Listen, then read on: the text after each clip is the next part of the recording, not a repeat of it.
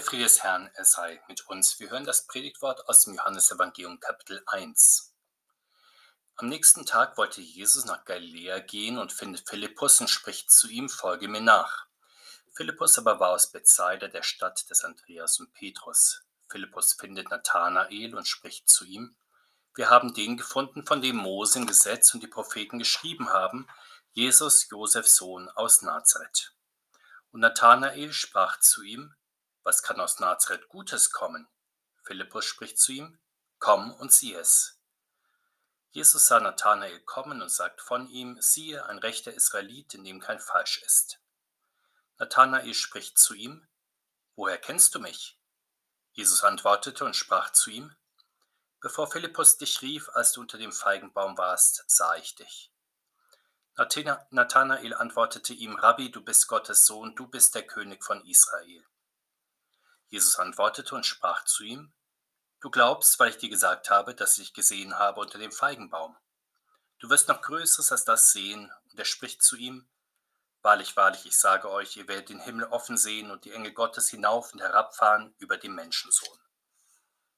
Der Herr segne diese Worte an uns. Amen. Schon das Alte Testament berichtet uns oft von Berufungen, vor allem der Propheten, etwa von Mose, Jeremia, Jesaja, Elisa, Jona und so weiter. In der Regel sind das Berufungen von einzelnen Personen. Besonders interessant im Blick auf unser Bibelwort ist die Berufung des Elisa durch Elia. Elia wirft seinen Mantel über Elisa. Das war offenbar eine selbsterklärende Handlung, die Elisa sogleich als Aufforderung verstand, mitzukommen und Elia zu folgen. So geschieht es dann auch. Der Apostel Johannes berichtet uns sehr anschaulich von den Berufungen, die zum Jüngerkreis von Jesus Christus führen. Hier handelt es sich um eine Serie von Berufungen, bei der eine Berufung in die andere hineingreift. Es beginnt damit, dass Johannes der Täufer zwei seiner Jünger auf Jesus hinweist, die ihm dann folgen. Dabei geht es um den Apostel Johannes sowie um Andreas. Der Herr nimmt die beiden mit auf seinen Weg und sagt, kommt und seht. Damit beginnt die Berufung von Apostelpaaren, die sich dann durchzieht. Später sandte der Herr die Apostel offenbar auch zu zweit aus. Warum aber Paare? Die Wahrheit des Evangeliums sollte durch den Mund zweier Zeugen sozusagen gerichtsfest bezeugt werden. Aber wie in der Ehe, so kann auch in der Nachfolge in einem Zweiergespann einer dem anderen im Glauben weiterhelfen. So sehen wir es etwa bei Andreas und Simon. Andreas macht seinen Bruder Simon auf Jesus aufmerksam. Er gibt ihm die gute Nachricht weiter, dass sie den Christus gefunden haben. Simon folgt nach einem Gespräch mit Jesus dann auch nach. Auch für unseren Glauben heute ist das wesentlich, dass wir nicht einsam, sondern mindestens zweisam unterwegs sind. Jesus sagt ja, wo zwei oder drei in meinem Namen versammelt sind, da bin ich mitten unter ihnen. So erfahren wir im gemeinsamen Glauben besondere Nähe des Herrn und auch Stärkung in der Nachfolge durch Brüder oder Schwestern im Glauben. Mit der Berufung von Andreas und Simon schlägt Jesus schon deutlich den Weg in den hohen Norden ein, nach Galiläa, denn er ist ja nicht nur zu den Nahen, sondern auch zu den Fernen gesandt. Die Johannesjünger lebten offenbar im näheren Umfeld von Jericho Andreas und Simon dagegen stammen aus Bethsaida, das am nördlichen Ufer des Sees Genezareth liegt. Hierhin wendet sich Jesus nun, um aus dem Schatten von Johannes dem Täufer herauszutreten und selbst das Evangelium zu verkündigen. Unser Bibelwort nun berichtet von der ersten eigenen Berufung durch den Herrn Jesus. Es wird gesagt, dass er Philippus findet. Damit wird der Sprachgebrauch der Propheten aufgenommen, die ihre Prophetenschüler ebenso fanden.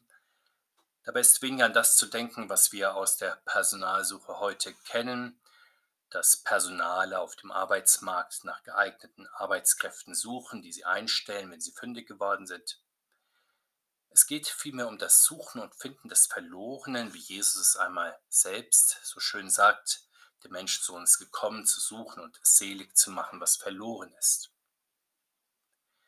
Dabei ist das Verlorene für den Herrn durchaus ein großer Schatz, er spricht im Gleichnis vom Schatz im Acker und von der Perle, von dem Menschen, der versunkene Schätze auffindet und alles verkauft, um sie zu heben. So gibt der Sohn Gottes selbst alles auf, um die Menschen zu finden und zu erlösen. Die Jesus-Jünger ihrerseits geben dann alles auf, um ihm zu folgen. Insofern sind sie der Schatz, der vom Herrn gefunden und dann in Nachfolge gerufen wird. So ruft Jesus Philippus zu, folge mir nach. Philippus ist offenbar gut mit Simon und Andreas bekannt, denn auch er stammt aus Bethsaida. Aber sicher ist der Wohnort nicht das, eigene Kriter nicht das einzige Kriterium seiner Berufung. Wichtig wird bei ihm auch gewesen sein, dass er offenbar gute Kontakte zur griechischen Diaspora hatte, vielleicht selbst daher stammte. Und überhaupt kann man den Eindruck bekommen, dass Jesus planmäßig teils Männer mit palästinensischem, teils mit griechischem Hintergrund beruft. Manches Apostelpaar lässt vom Namen und von den spärlichen persönlichen Informationen die wir von den Jüngern haben, diesen Rückschluss zu. Philippus seinerseits sucht und findet dann Nathanael. Dieser stammt auch aus Galiläa und zwar aus Kana in der Nähe von Nazareth. Nathanael hat wie Simon Petrus einen Doppelnamen, andernorts wird er Bartholomäus genannt. Stammt Philippus offenbar eher aus dem Diaspora-Judentum, so ist Nathanael sozusagen ein israelitisches Urgestein wie wir später noch hören werden. Sein Name klingt an den berühmten Namenspatron aus altisraelitischer Zeit an, nämlich an den Propheten Nathan. Dieser war bekanntlich der treue Gottesmann an der Seite von König David. Er spielte eine wichtige Rolle bei der Salbung von König Salomo. Nicht zufällig werden wir an dieses wichtige historische Vorbild erinnert, denn zu Beginn der Wirksamkeit des Herrn Jesus stellt sich auch die Frage, wie der verheißene Christus wie der König von Israel intronisiert werden sollte. Philippus weist Nathanael zunächst darauf hin, dass sie den gefunden haben, von dem Mose und die Propheten geschrieben haben. Damit wird sehr kurz, aber sehr treffend das umschrieben, was in der Tat das Gesetz und die Propheten im Kern bewegt. Das ist die Erwartung des Christus, der seinem Volk zu Hilfe eilen würde. Dabei hatten das Gesetz und die Propheten die wichtigsten Eigenschaften des Christus schon längst beschrieben. Er würde ein Prophet und Lehrer seines Volkes sein. Er würde der mit allen göttlichen Vollmachten ausgestattete Sohn des ewigen Gottes sein. Er würde als Priester für die Seinen leiden und als königlicher Hirte seine Gemeinde weiden und mit Recht und Gerechtigkeit regieren. Damit finden wir schon im Alten Testament das dreifache Amt des Gottessohnes angekündigt und beschrieben. Er ist Lehrer, Priester und König seines Volkes. Dieses dreifache Amt übt er auch in seiner Kirche und in der Mitte unserer Gemeinde aus, indem er uns durch sein Wort lehrt, uns im Gottesdienst und in der Austeilung der Gnadenmittel priesterlich dient und indem er königlich das Schifflein der Kirche und auch unseres persönlichen Lebens durch die Stürme der Zeit hindurchführt. Doch der schriftkundige Nathanael winkt beim ersten Hören des Evangeliums zunächst ab. Er hatte von Philippus erfahren, dass Jesus aus Nazareth stammt, doch nirgends im Alten Testament findet sich ja ein Hinweis darauf, dass der Christus aus Nazareth kommen würde. Die Propheten stimmten darin überein, dass er dem Königsstamm Juda und einer jüdischen Stadt, genauer aus Bethlehem, entstammen würde. Doch Philippus antwortet Nathanael ganz einfach, komm und sieh. Damit ist nicht nur gemeint, dass er sich selbst überzeugen soll, auch wenn ein Schriftbeweis fehlt, dass sozusagen ein Erfahrungsbeweis an die Stelle des fehlenden Schriftbeweises treten soll. Ein Mann der Schrift würde ja so ein Vorgehen ganz und gar nicht überzeugen. Diese Vorgehensweise ist auch für uns vorbildlich. Wir begegnen in unserer Zeit immer wieder der Erwartung von Menschen, die vor allem ganz eigene Glaubenserfahrungen machen wollen und nach spirituellen Erlebnissen suchen. Wir können aus dem Beispiel der Apostel lernen, dass wir unseren Glauben nicht zuerst auf Erlebnisse, sondern auf feste und verlässliche Gottesworte gründen sollen. So hält es ja auch unsere Kirche, indem sie sich in ihrem Glauben und Leben beständig auf die Schrift besinnt und möglichst auch an ihr orientiert. So bewegt sich Philippus mit seiner Einladung an Nathanael auf dem Boden der Schrift. Er spielt auf den großen König Jehu an. Dieser kämpfte mit großem Eifer gegen den Götzendienst von König Ahab und Königin Isabel in Nordisrael. Mit diesem Hinweis auf König Jehu will Philippus sagen, dass aus Galiläa sehr wohl etwas Gutes kommen kann. In alter Zeit kam Jehu aus Nordisrael und wirkte hier. Tatsächlich lässt sich Nathanael durch diesen Hinweis einladen und kommt mit, um Jesus zu sehen. Und Jesus sagt nun zu ihm, siehe, ein rechter Israelit, in dem kein Falsch ist. Auch das ist eine Anspielung auf das Alte Testament. Der Prophet Zephania kündigte für den heiligen Rest der Israeliten an, sie würden keine Lüge reden und keine betrügerische Zunge haben, sie würden in Frieden und ohne Furcht leben, wenn endlich der Herr, ihr König, bei ihnen sein würde. Dieser Zeitpunkt ist nun nach Meinung des Herrn Jesus da und Nathanael hat die Möglichkeit, so ein aufrechter Israelit zu sein, der nicht mehr von Furcht und von Lüge bestimmt ist. Das ist nach dem Herrn Jesus die Aufgabe aller Menschen, denen er begegnet.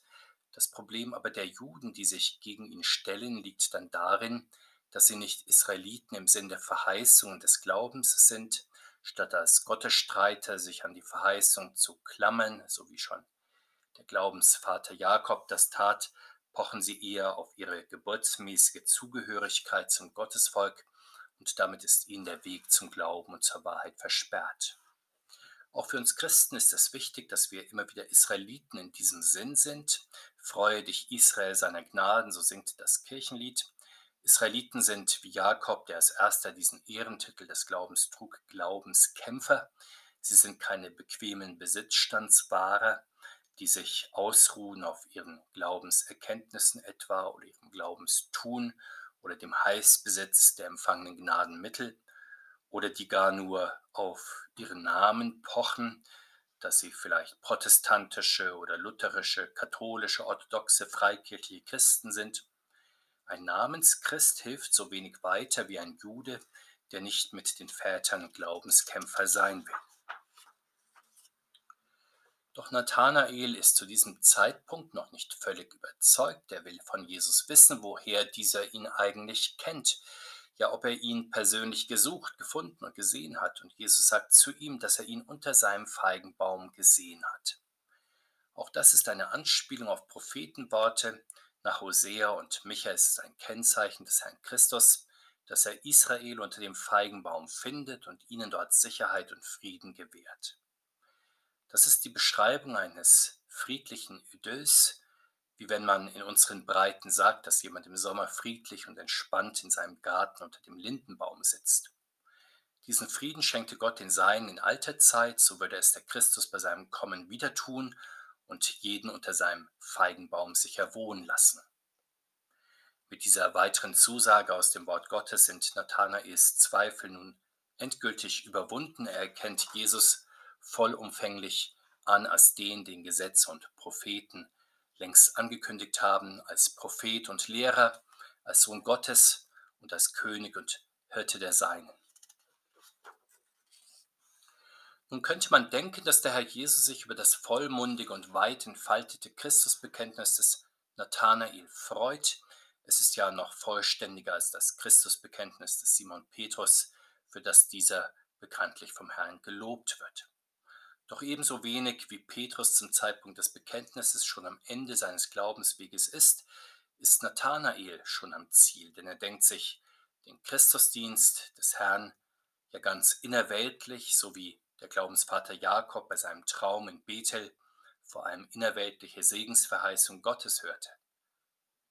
Auch wir Christen denken uns Gott manchmal vor allem als den großen Segenspender unseres Lebens er soll uns Frieden in unseren Tagen schenken, Gesundheit, beruflichen Erfolg, familiäres Glück, Wohlstand und anderes mehr. Und wo er dies tut, da wollen die Weltkinder auch nicht unzufrieden sein. Die Christen sind dann auch durchaus bereit, ihm gerne zu bekennen und ihm zu danken, so wie Nathanael es auch tat. Doch Jesus Christus will sich nicht auf die Rolle des Segensspenders beschränken, er will in seinen noch Größeres zeigen, was das ist, das macht der Herr Jesus Nathanael deutlich wiederum mit dem Hinweis auf den Glaubensvater Jakob. Dieser durfte in seinem Traum in Bethel bekanntlich die Himmelsleiter sehen, auf der die Engel Gottes auf und niederstiegen. Jesus sagt in ähnlicher Weise sollen Jesus Jünger über den Menschensohn den Himmel offen sehen. Das ist aus den Worten des Herrn Jesus die Zusammenfassung seines Kommens, Erdenwirkens und seiner Rückkehr in den Himmel. Als der Gottes- und Menschensohn öffnet er für die Seinen den Himmel. Und so berichtet es uns der Apostel schon in den ersten Versen seines Evangeliums. Das Wort wird Fleisch in der Menschwerdung von Jesus Christus. Der, der im himmlischen Schoß des Vaters ruht, durchbricht den Himmel und er steigt auf die Erde herab. Aber wie genau dürfen dann die Jesusjünger den Himmel über dem Herrn Jesus offen sehen? Das zeigt der Evangelist gleich im Anschluss an die Berufungen. Auf der Hochzeit in Kana wird Jesus sein erstes Zeichen tun und dann in der Folge eine lange Reihe weiterer. Diese Zeichen der Herr über die Engel, Mächte, Gewalten und Elemente vollbringt, sind sozusagen die Himmelsleiter, an der die Engel auf und niedersteigen. Die sein dürfen sie während des Erdenwirkens des Herrn bestaunen und sich dadurch ihren Glauben stärken lassen.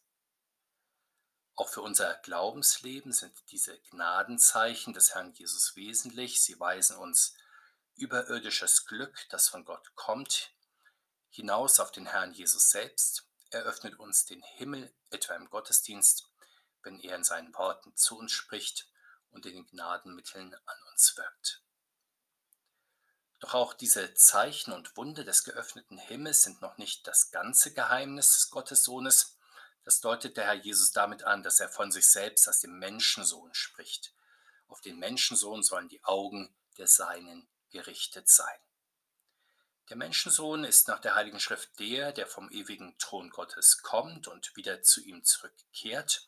Aus dem Schoß des ewigen Vaters ist der Herr in seine Menschwerdung herabgestiegen. Dorthin wird er in seiner Himmelfahrt wieder zurückkehren.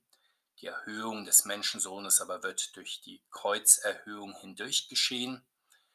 Die Gegner des Herrn, die meinen, ihn an das Fluchzeichen des Kreuzes erhöht zu haben, sie haben wider Willen daran mitgewirkt, dass der Menschensohn seiner Erhöhung in die himmlische Herrlichkeit näher gekommen ist. In den offenen Himmel ist er nach seiner Himmelfahrt dann zurückgekehrt. Durch den geöffneten Himmel hindurch können ihn die Augen des Glaubens zur Rechten Gottes sitzen sehen.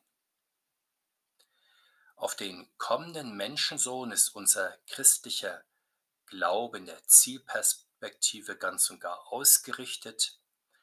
Mit dem Herrn beten wir ja deswegen, dein Reich komme. Er ist der, dessen Sieg die Welt schon überwunden hat. Vor allem in den Sorgen und Nöten unseres Lebens, in den Krisen und Verfallserscheinungen dieser alten Welt, in den Widerständen, denen unser Glaube und die Kirche insgesamt immer wieder gegenüberstehen, blicken wir auf ihn, weil er der ist, der vom himmlischen Thron den Seinen schon längst zur Hilfe eilt und die Kirche in den Stürmen der Zeit auch bewahrt. Er ist schließlich auch der, der uns in unserem Sterben dann durch seine Engel in seine Herrlichkeit leiten wird, gemäß seiner Verheißung und uns in seiner Ewigkeit schließlich auch Recht verschaffen und Seligkeit ohne Ende schenken will. Ihn bekennen wir mit Nathanael und mit allen Aposteln und beten mit ihnen um sein beständiges und heilsames Kommen zu uns. Amen.